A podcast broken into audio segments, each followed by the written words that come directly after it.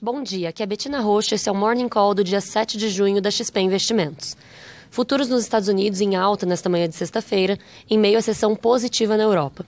Foco hoje no relatório de emprego nos Estados Unidos às 10h30 da manhã, horário de Brasília, com expectativa de criação de 77 mil novos postos de trabalho em maio, de acordo com a Bloomberg, e encontro de autoridades no G20 no Japão no final de semana.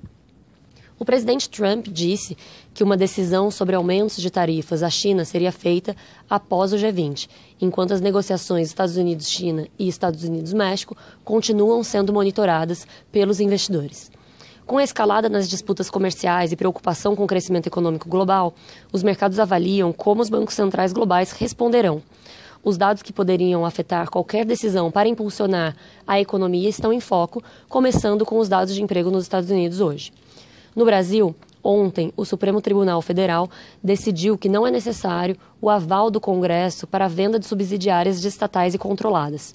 Além disso, a Corte também autorizou que a venda desses ativos pode seguir um procedimento mais simples que a licitação pública, desde que sob os princípios de transparência e fiscalização. Em votação simbólica, o Senado aprovou ontem o projeto que muda o marco regulatório do saneamento básico, e o texto segue agora para a Câmara dos Deputados. A proposta dá respaldo a estados para concederem os serviços de água e esgoto para iniciativa privada.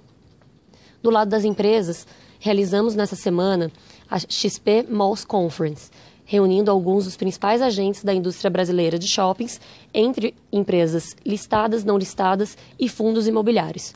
Apesar do tom de cautela no curto prazo, devido à recuperação macroeconômica ainda incipiente, os shoppings estão focados em se adaptarem a uma nova realidade nos padrões de consumo e investindo em novas soluções. Expansões e novos desenvolvimentos deverão ser o assunto para 2020. Para mais detalhes, acesse nosso relatório completo. Com isso, ficamos por aqui. Bom dia a todos.